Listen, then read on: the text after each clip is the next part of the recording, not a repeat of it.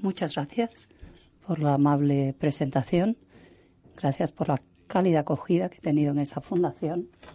Y muchas gracias a todos por venir. Venir al mundo real para tener una conversación esta tarde. Realmente os lo agradezco. Siempre es un placer ver a seres, seres humanos de carne y hueso dispuestos a desplazarse a un sitio para hablar sobre un libro. Lo que no puedo hacer es resumir mi libro. Se trata de un libro de historia contemporánea de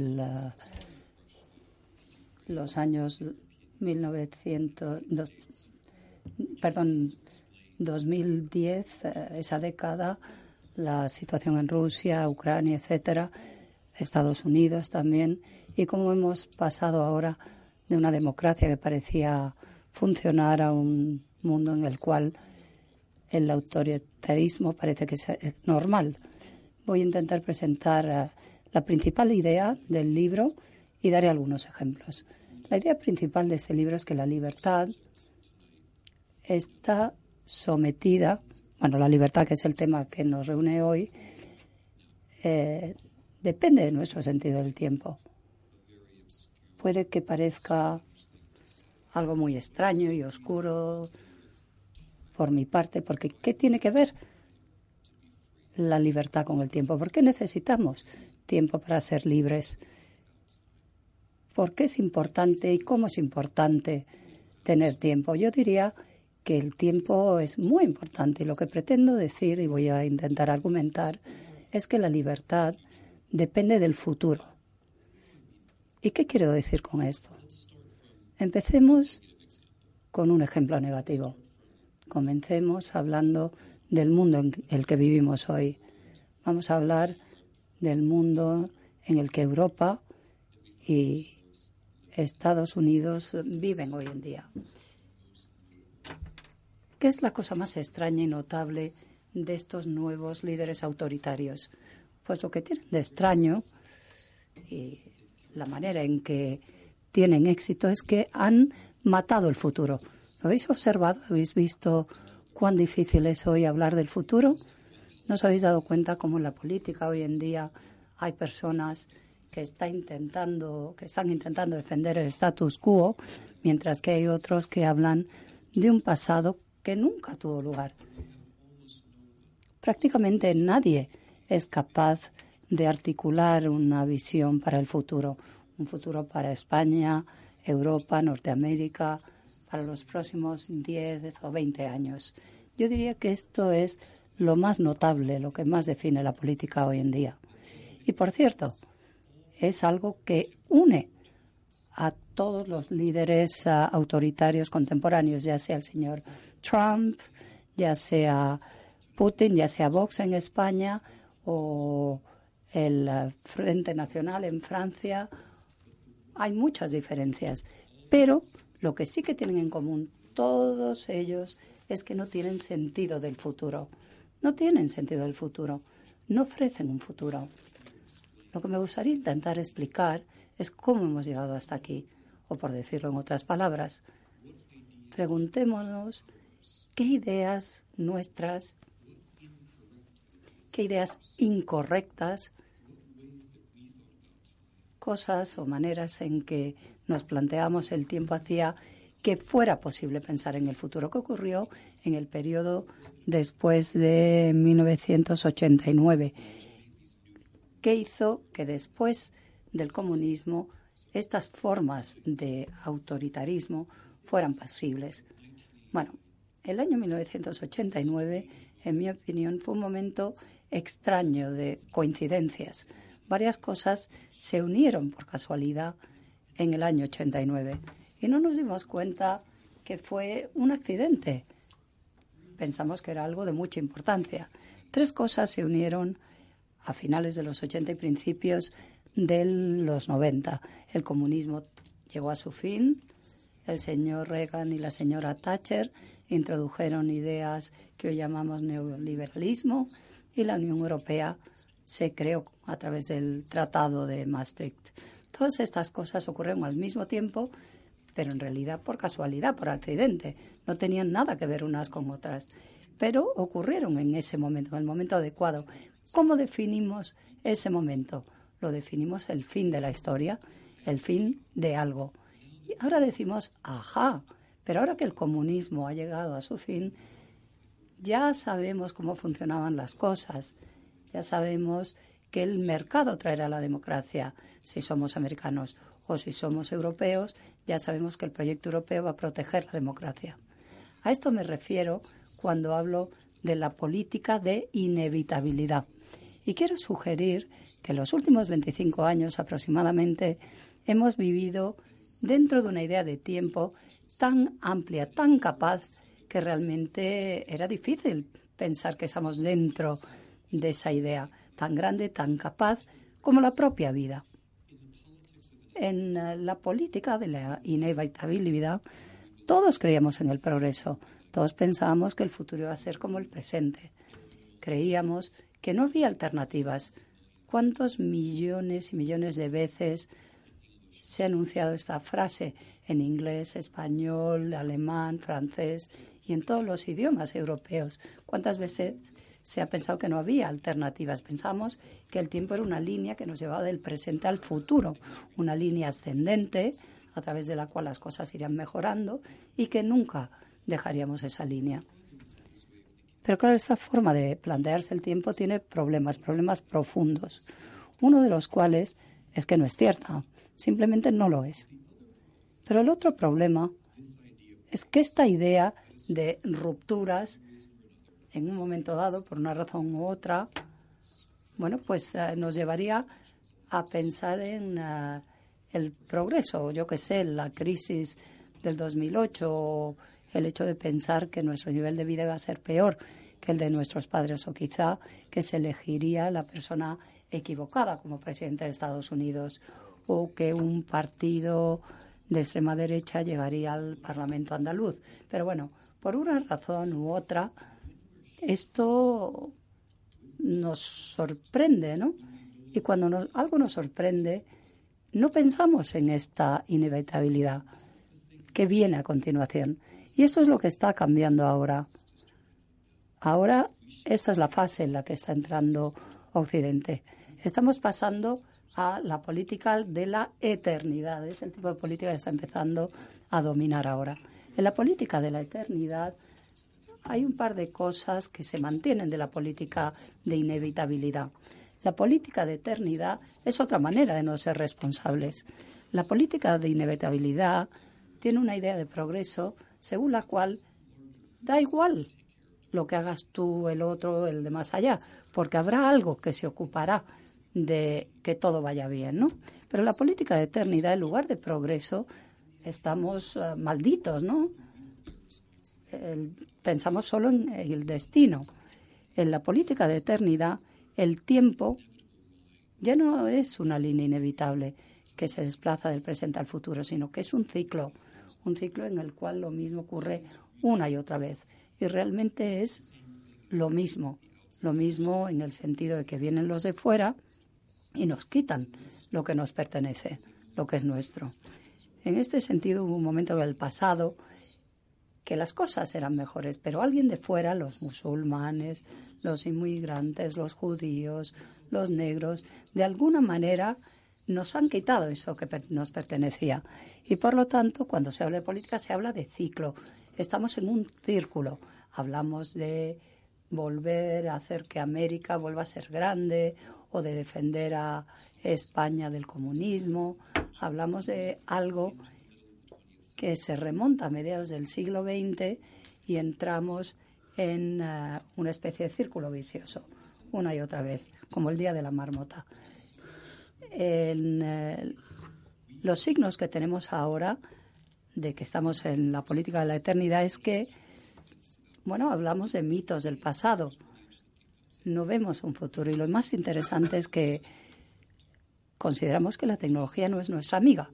En la política de inevitabilidad, con esa idea que tiene de progreso, una de las cosas en las que creíamos es que el progreso tecnológico sería progreso intelectual, que Internet nos haría mejores personas. Y esto no es cierto. Nos hemos dado cuenta de que no es así. Resulta que la tecnología, sobre todo Internet, es lo mejor que hay para darnos cuenta de a qué tenemos miedo. Es eh, capaz de sacar nuestros miedos y nuestras ansiedades a la superficie. Nos convierte en caricaturas de nosotros mismos. A Internet se le da muy bien el hacernos algo más simple de lo que somos. En la política de la eternidad, por ejemplo, el señor Trump entiende esto muy bien y utiliza la tecnología, esa tecnología que se suponía que nos iba a llevar al futuro, para mantenernos aferrados al pasado.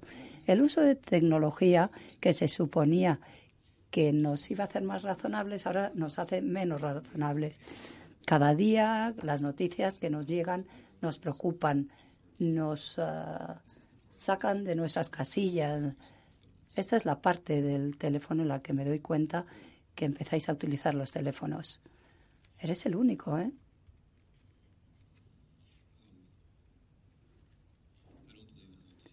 Yo no creo en la multitarea, por cierto.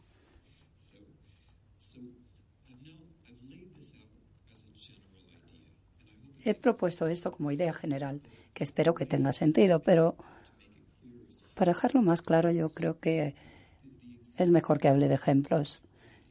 Los ejemplos de la política de eternidad, o el ejemplo más ah, profundo es el de Rusia. Todos vais a tener que hablar de Rusia mucho más a partir de ahora, porque desde el momento que tenéis un partido de extrema derecha en España, lo que va a ocurrir es que ese partido va a hablar de lo maravillosa que es Rusia. Esto va a pasar, ¿eh? Las próximas semanas Vox hablará de lo maravillosa que es Rusia y todos os preguntaréis, ¿y eso por qué? Porque habla tanto de Rusia. Tengo confianza en que no me equivoco con esta predicción.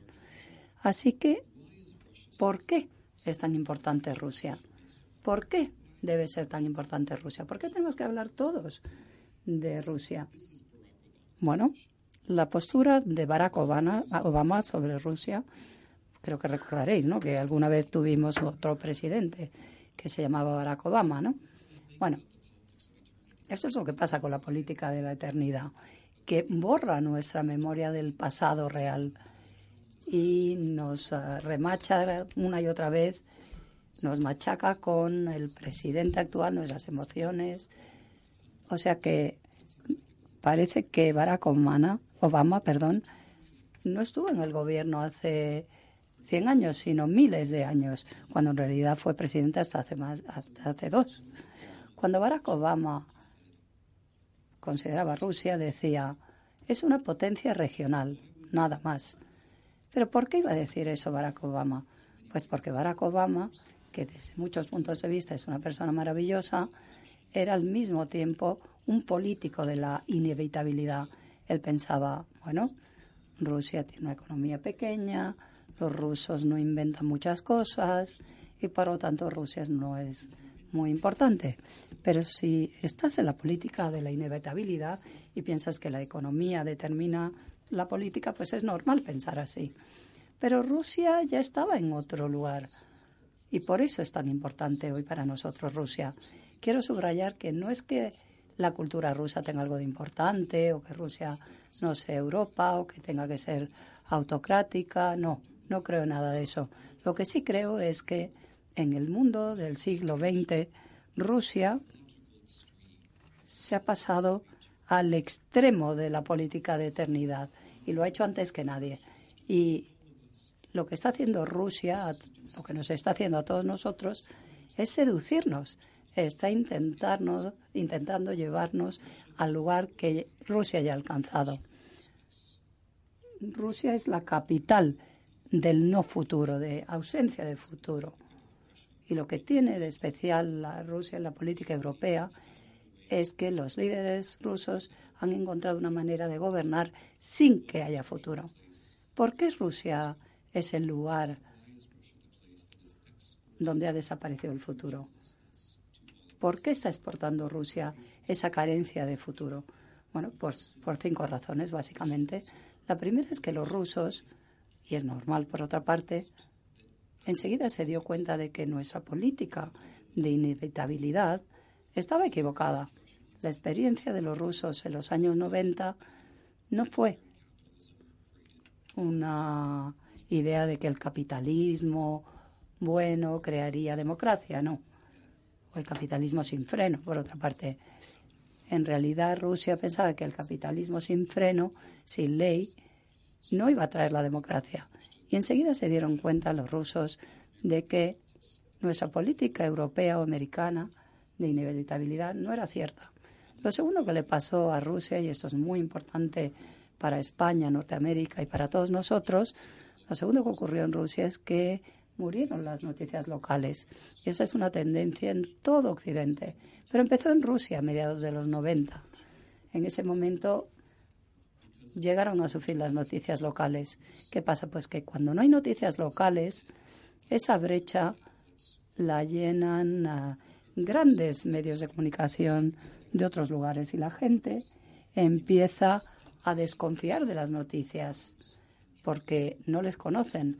Empiezan a dejar de hablar de reporteros o periodistas y hablan de medios de comunicación, pero en cuanto se empieza a hablar de medios de comunicación, se acabó el juego.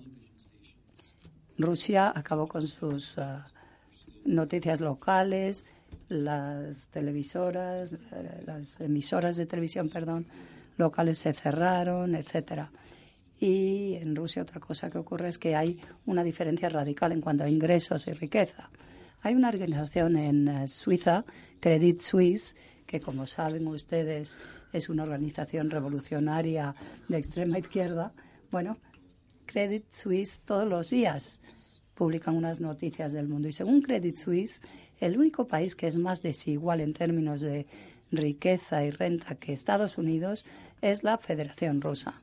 ¿Y por qué es esto importante? Pues porque si hay desigualdad extrema en términos de riqueza e ingresos, eso significa que no hay progreso social. Es muy fácil, perdón, es muy difícil que la gente cambie de posición si no hay igualdad. Y eso hace que la gente deje de creer en el futuro, al menos en un futuro que sea diferente al presente. La otra razón es que Rusia es la por la que Rusia es la capital de la eternidad es por los hidrocarburos, el gas natural. Rusia, como Arabia Saudí, es una oligarquía de hidrocarburos. La clase dirigente depende de la exportación de hidrocarburos. Si tú, si tú dependes de eso, sea saudí, ruso o americano, da igual, pues no te gusta hablar del futuro, porque el futuro es el calentamiento global y el calentamiento global es culpa tuya. La quinta razón por la que no hay futuro en Rusia es el problema de la sucesión. Nadie sabe en Rusia qué va a ocurrir cuando muera Putin o cuando deje el poder. Y nadie en Rusia puede decir lo que yo acabo de decir. El hecho de que no haya un principio de sucesión hace que la democracia se vea desacreditada. Y es una de las razones por las que no se puede hablar del futuro en Rusia. ¿Qué quiere decir esto en la práctica? Pues que las élites rusas han encontrado una nueva forma de gobernar y es muy interesante esa forma de gobernar, una forma de más inteligente de gobernar y hay que tratarla con respeto intentar entenderla desde dentro. Ellos han conseguido gobernar a partir de la desconfianza. En España seguís en un mundo de antes donde os gustaría confiar en vuestros políticos. Os encantaría, ¿verdad? Os gustaría. Pero Rusia vive en un mundo diferente. Los líderes rusos no les piden a sus votantes que confíen en ellos a sus ciudadanos. Les dicen claramente que les mienten. Mentimos siempre, mentimos sobre cualquier cosa y, por cierto, somos una oligarquía de hidrocarburos y nunca vamos a dejar el poder y nos vamos a dedicar a mentir. Pero, y aquí llega lo interesante, el resto de la gente también miente. Y por cierto, no hay verdad, por lo tanto mentir tampoco pasa nada, ¿no? No tiene nada de malo. Esta es una forma de gobernar postmoderna del siglo XX interesante. Y eso significa que la idea de Rusia es una idea de nacionalismo malo, negativo. La idea es que sí, mentimos, pero al menos nuestras mentiras son nuestras. Son mejores que las mentiras británicas, americanas o europeas, o que las españolas. Son nuestras mentiras y debemos aferrarnos a ellas porque son nuestras mentiras. En la política nacional así es como funciona. Pero en política exterior las cosas se están poniendo muy interesantes, porque si tú perteneces a la élite rusa, si eres el señor Putin y gobiernas a partir de la desconfianza y dices que todo el mundo miente y, por cierto, no hay verdad, la verdad no existe, ¿cómo te vas a enfrentar a la realidad de la Unión Europea? ¿Cómo te enfrentas a la realidad de Estados Unidos? ¿Cómo te enfrentas a las grandes unidades políticas basadas en el Estado de Derecho? donde existen hechos reales. Lo que haces es intentar que se descompongan, ¿no? Que parezcan ridículas. Intentas convertirlas en el hazme reír de sí mismas. Y eso puede parecer un objetivo muy ambicioso, pero pensad en Gran Bretaña actualmente, durante el debate sobre el Brexit. Gran Bretaña no parece una parodia de sí misma. Sé que sois todos muy educados, que los británicos son vuestros vecinos y no os vais a reír de ellos, pero la verdad es que parecen una parodia, una burla de sí mismos. Igual que el señor Trump. No os preocupéis que no me vais a, a dañar mis sentimientos si decís que el señor Trump es una burla, ¿no? Bueno, pues sí, es verdad que Rusia hace sentirse incierta a la Unión Europea. Y podría parecer un objetivo muy ambicioso que Rusia intente deshacer, descomponer la Unión Europea y Estados Unidos. Pero, claro, luego sabemos que Rusia eligió al presidente americano y que Brexit fue la política exterior de Rusia. También sabemos que cada fuerza populista y de extrema derecha en Europa le debe algo a Rusia. Como sabemos todo esto, pues quizá no sea tan ambiciosa la política exterior de Rusia. Lo diré de otra manera. Conocéis las Fuerzas Armadas de Estados Unidos. Han tenido bases en España desde hace mucho tiempo. Sabéis lo caras que son. Yo pago impuestos y sé perfectamente que son muy caras. Un F-35, un caza F-35 americano, cuesta cientos de millones de dólares.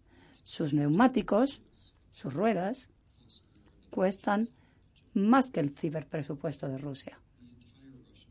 Todo el presupuesto de Rusia que dedica a la desinformación y que han dedicado a que fuera elegido el señor Trump, pues no supera los 2, 3 millones de dólares. La gente que está en este lado de la sala podría captar ese dinero en una sola noche. Sí, sí, tú.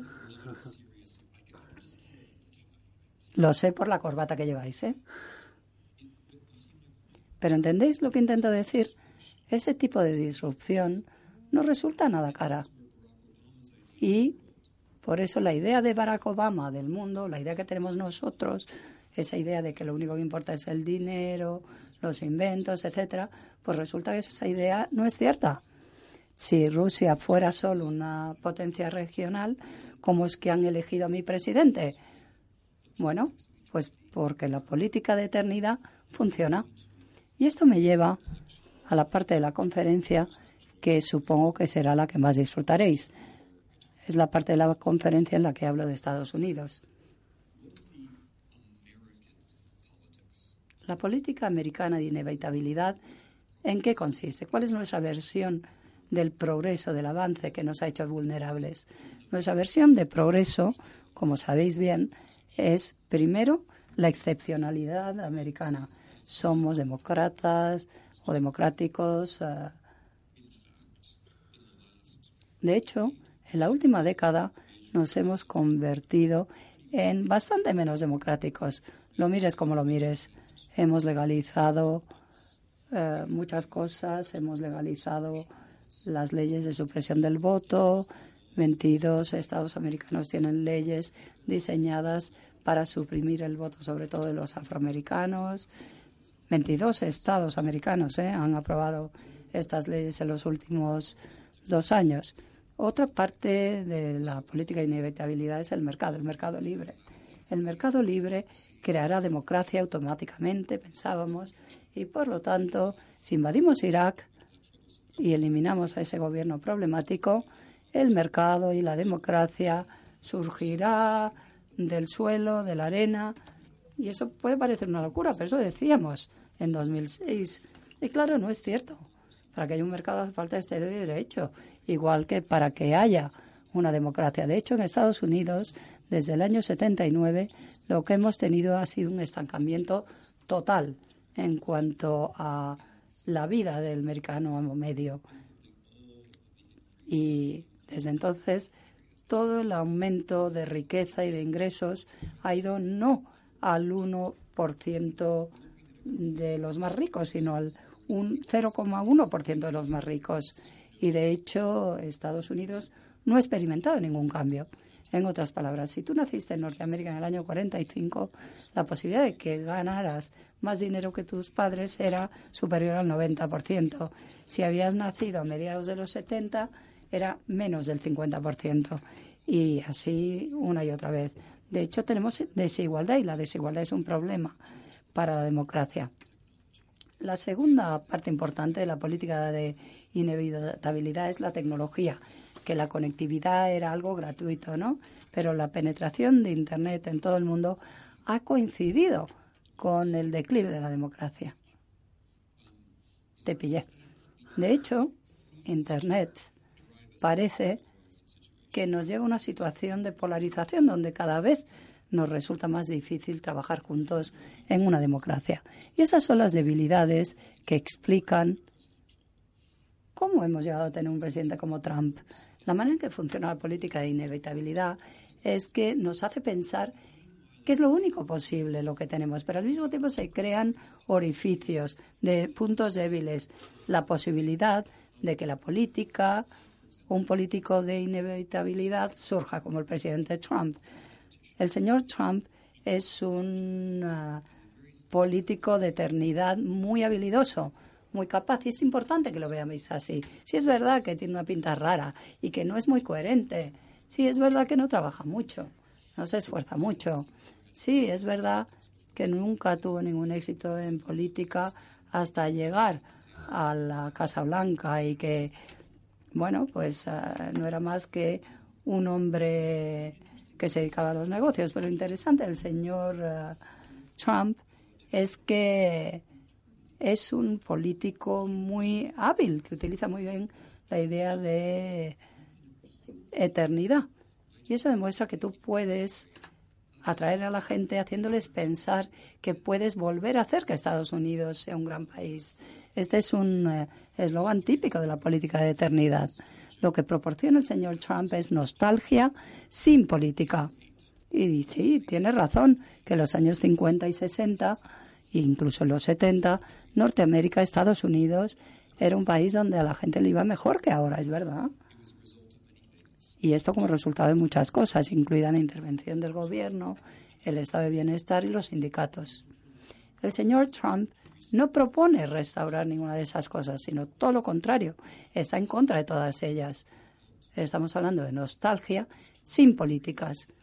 Intenta crear un sentimiento de que lo único que ha fallado es que ha llegado gente de afuera y nos ha quitado lo que era nuestro. Inmigrantes, musulmanes, mexicanos, últimamente también los judíos. O sea, que ha venido gente que nos ha quitado lo nuestro. Considera la idea de construir un muro. Este es uno de los eslóganes más asociados al señor Trump y es un ejemplo excelente de la política de eternidad. Este eslogan, ah, ¿de dónde viene?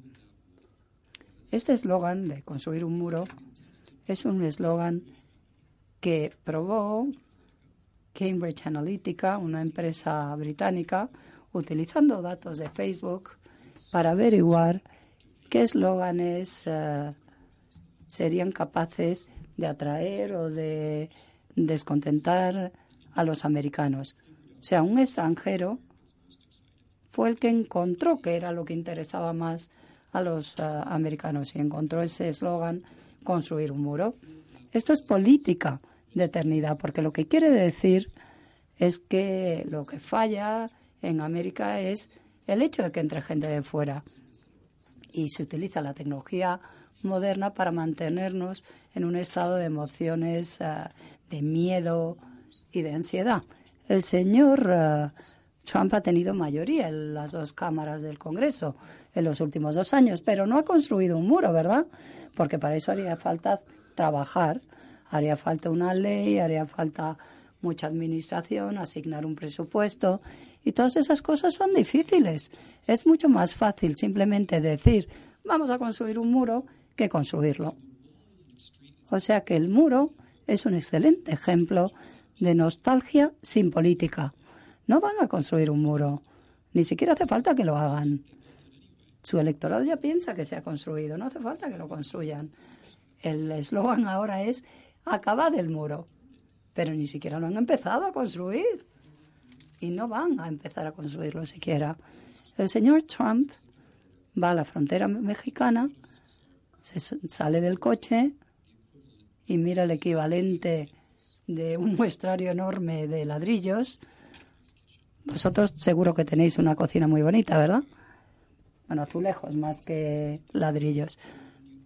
Eh, sois muy modestos. Bueno, cuando uno hace una cocina, construye una cocina o un baño, elige azulejos. Pues lo mismo ocurre con el muro con México.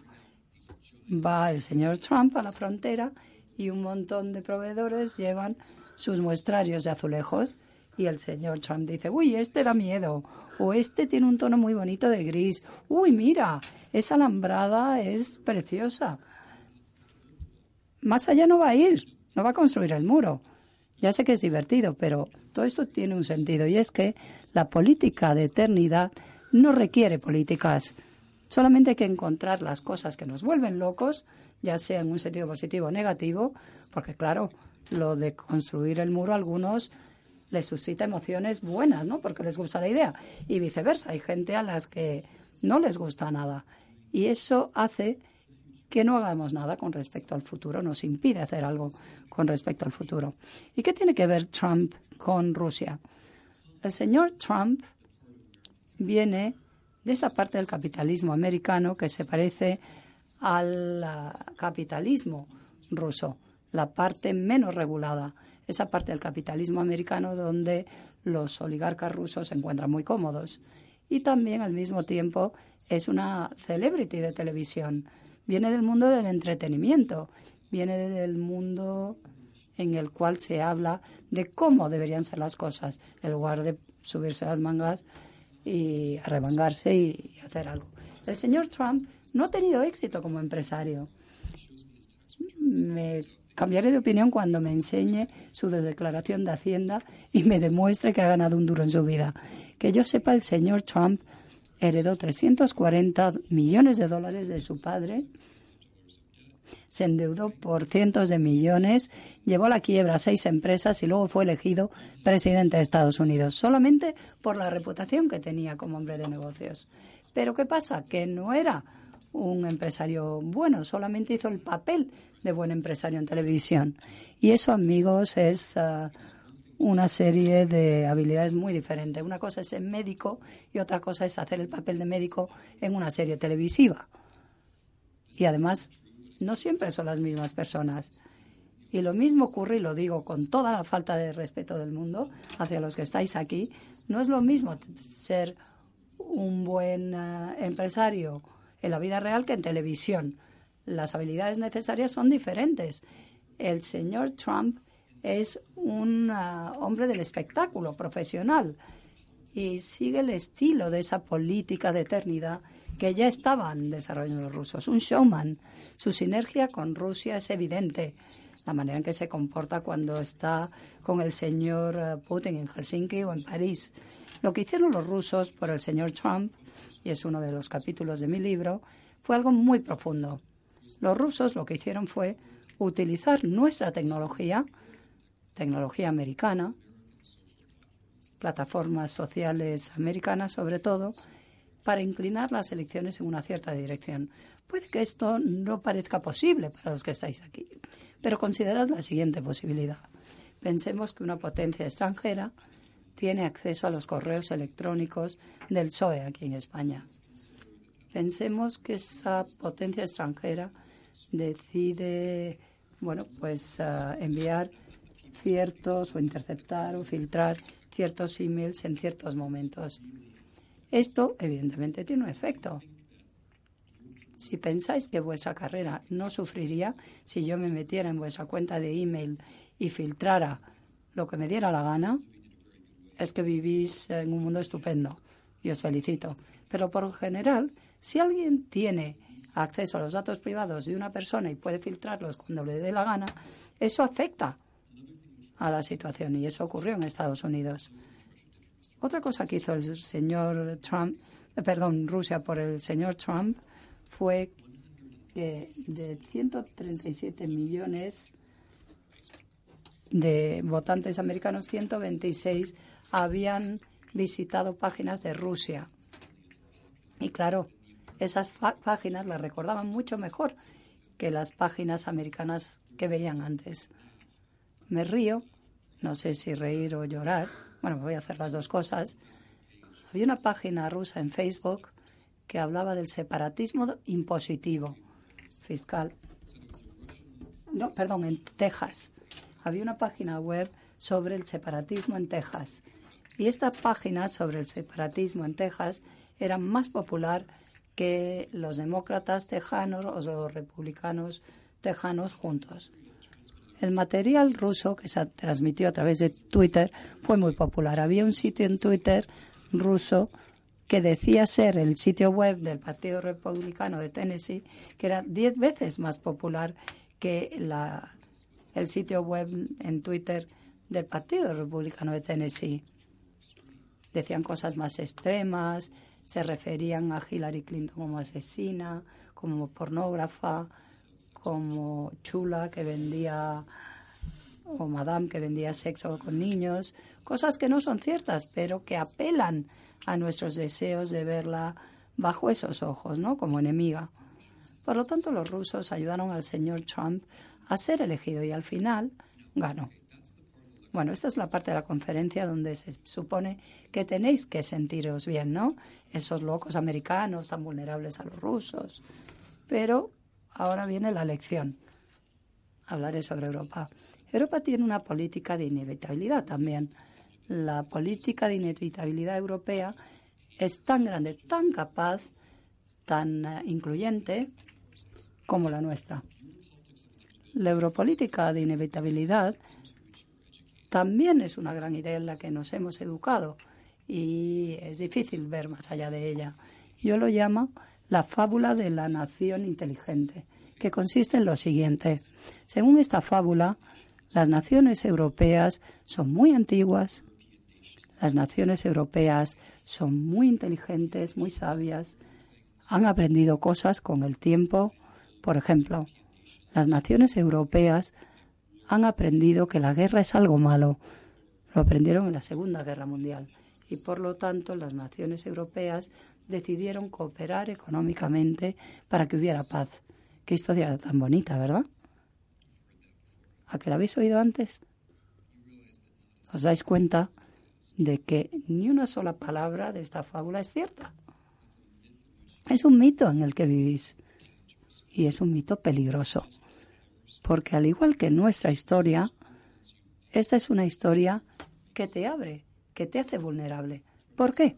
Intentaré explicarlo.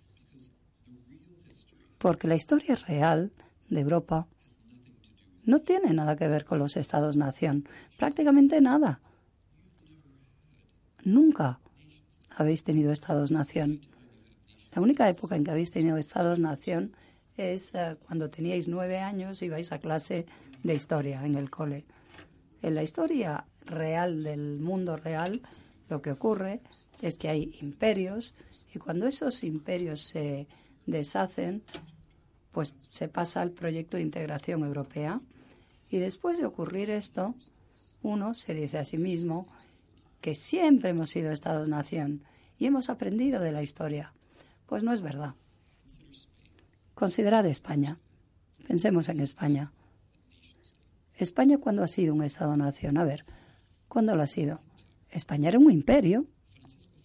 Francisco Franco se refería a España como un imperio, no hablaba de Estado-nación, hablaba de un imperio. Y tenía una razón para hacerlo, y es que casi literalmente hasta el día en que murió, España controlaba sus posesiones en ultramar. Perdisteis uh, muchas cosas cuando llegó a su fin la era de Franco. España era un imperio hasta que se unió a Europa. Cuando pedisteis el acceso a las comunidades europeas. No ha habido ningún momento en que hayáis sido un Estado-nación. Y es más profundo que eso. Pensad en lo que era Francisco Franco. Era un general imperial. Él cómo ganó la guerra civil española. Porque trajo tropas de Marruecos para luchar en Europa. ¿Y esas tropas cómo llegaron aquí? Fueron transportadas por Alemania e Italia, países que en ese momento eran potencias imperiales también. España forma parte de la historia imperialista hasta que formó parte de la Unión Europea. Nunca ha sido en su historia un Estado-nación y es normal. Y la razón por la que esto es tan importante es porque crea una vulnerabilidad inmensa para todos vosotros, para todos los europeos. Porque la manera en que debatís la Unión Europea está basada en cosas que nunca han ocurrido. Os voy a dar el ejemplo del Brexit. El debate sobre Brexit, una de las experiencias intelectuales más dolorosas de mi vida como historiador, que quiere mucho al Reino Unido, el debate de Brexit se basa en la premisa de que había un Estado-nación británico y que ese Estado británico un día decidió adherirse a la Unión Europea y que por eso ahora puede decidir salirse. Pero eso nunca ha ocurrido así. Gran Bretaña era un imperio. Gran Bretaña perdió toda una serie de guerras coloniales, el comercio pasó a Europa, luego más internacional, a finales de los 60, un imperio que empezó a descomponerse, que decidió unirse al proyecto europeo. Eso es lo que ocurrió.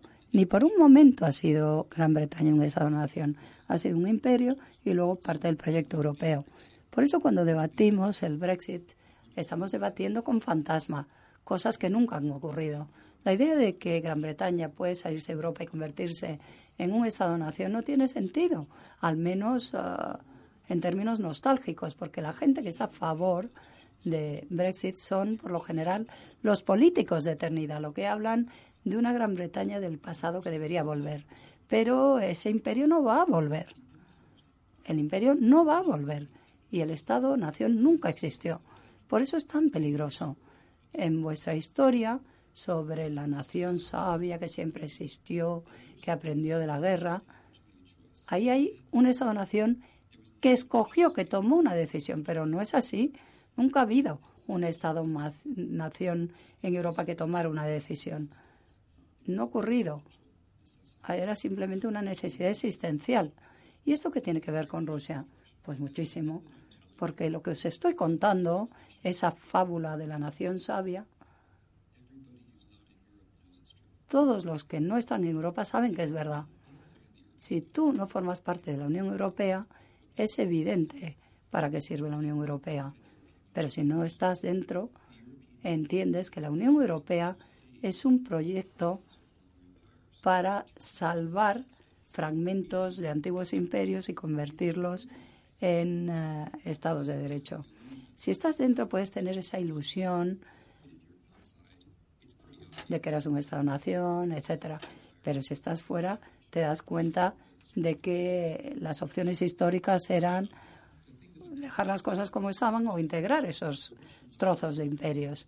Los rusos lo saben, saben que la elección que tomasteis fue integración e imperio. Una cosa que quedó clara de Rusia cuando invadió uh, Ucrania en el año 2014 es que Rusia fue el primero en mantener la idea de imperio. Alemania, España, Portugal, todos ellos eligieron la Unión Europea y Rusia fue el primero en rechazar la integración y escoger el imperio. Eso es lo que tiene de especial Rusia y es lo que tiene de especial la política rusa. Y por lo tanto, ¿qué hacen los rusos con vosotros? Pues os cuentan vuestra propia historia. Simplemente con un poquito más de intensidad les dicen a los británicos, sí, es verdad que siempre habéis sido un Estado-nación muy potente. Y lo mismo se lo dicen a Alemania, Francia, a Italia. ¿Por qué no ser un Estado-nación? Europa es muy opresiva, muy burocrática.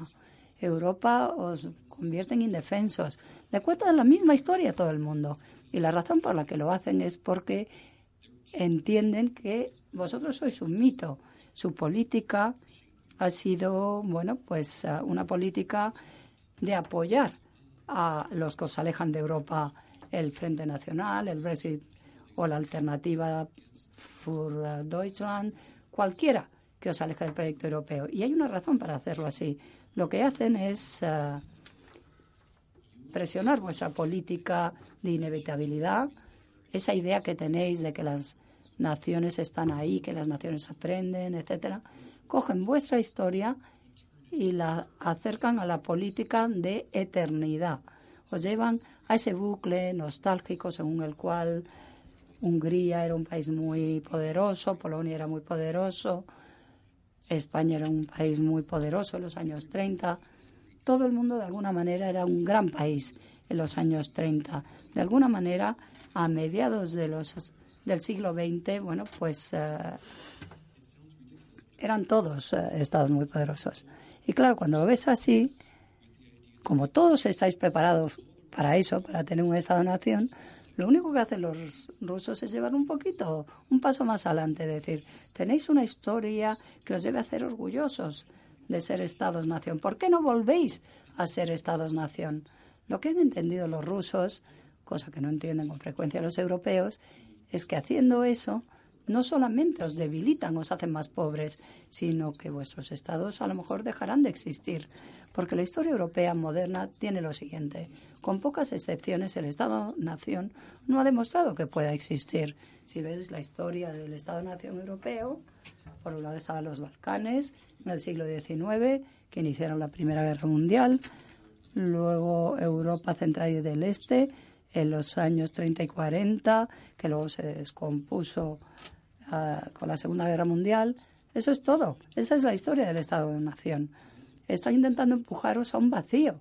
Y esa es la política de eternidad, esa nostalgia por algo que nunca realmente ha existido. Sí. Me estoy centrando en Estados Unidos, Europa y estoy hablando de Rusia. Pero profundamente no estamos hablando de Rusia, Europa, ni siquiera de Estados Unidos. En lo más profundo creo que esto tiene que ver con el futuro. Y Rusia, pues es el único país que tiene una política de atraernos hacia la eternidad, pero en lo fundamental las causas de todo esto son mucho más profundas. Las causas se remontan a nosotros. Por lo tanto, las respuestas también tienen que empezar por nosotros. Y voy a terminar con un par de ideas en cuanto a cómo puede volver ese futuro. Porque es correcto, ¿no? Porque defender el futuro significa crear un futuro. Defender la libertad significa crear un futuro, pero ¿cómo se puede crear este futuro? El camino que en el libro intento buscar entre la eternidad y la inevitabilidad es lo que yo llamo la política de la responsabilidad. Y con esto quiere decir que hay que aceptar que hay un futuro y de que no está determinado y de que utilizamos la historia para entender lo que es posible y lo que no lo es y luego poder tomar decisiones. Es una idea muy sencilla.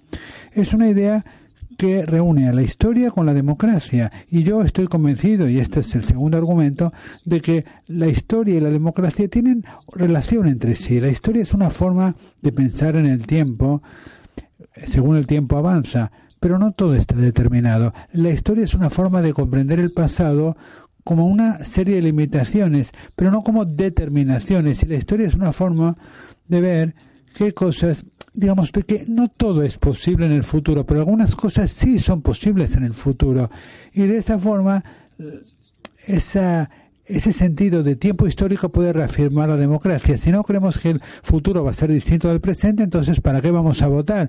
Y por cierto, esta es la razón por la que muchas personas que tienen 20 años no votan en Andalucía antes de ayer o en el Brexit o en las elecciones que, en las que se eligió Trump, si los de veinte y pico votaran, las cosas quizás serían diferentes.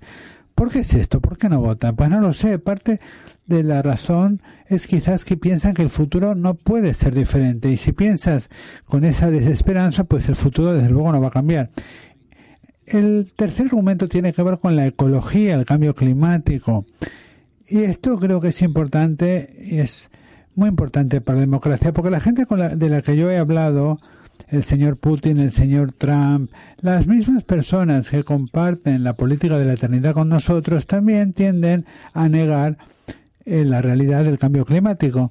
Es decir, tienden a acercarnos a un mundo de desastre climático para no tener este sentido de ansiedad y de miedo, tenemos que tener la idea de que podemos hacer algo por el cambio climático. Y esta es una nueva forma de política. O sea que tanto el señor Putin como el señor Trump intentan meterle miedo a todo el mundo con la idea de los inmigrantes. Porque hay migraciones masivas del norte de África a Europa. ¿Por qué hay migraciones masivas de América Central a Estados Unidos? Pues por el cambio climático, básicamente. Es el cambio climático el que lo produce. La guerra en Siria fue resultado del cambio climático. La primavera árabe también, la Ciudad de México se, va a desplomar dentro de la Tierra como resultado del cambio climático. Entonces, lo que me resulta interesante es que las mismas personas que nos intentan meter miedo con la migración son los que están haciendo que la migración sea inevitable. O sea que si queremos tener un futuro, entonces tiene que preocupar mucho el cambio climático. El cuarto argumento es la factualidad. Porque los políticos de la eternidad, como seguramente os habréis dado cuenta, pues eh, se toman un poco a la ligera los hechos. Y en el caso del señor Putin y el señor Trump, niegan la realidad de los hechos, niegan la existencia de la verdad.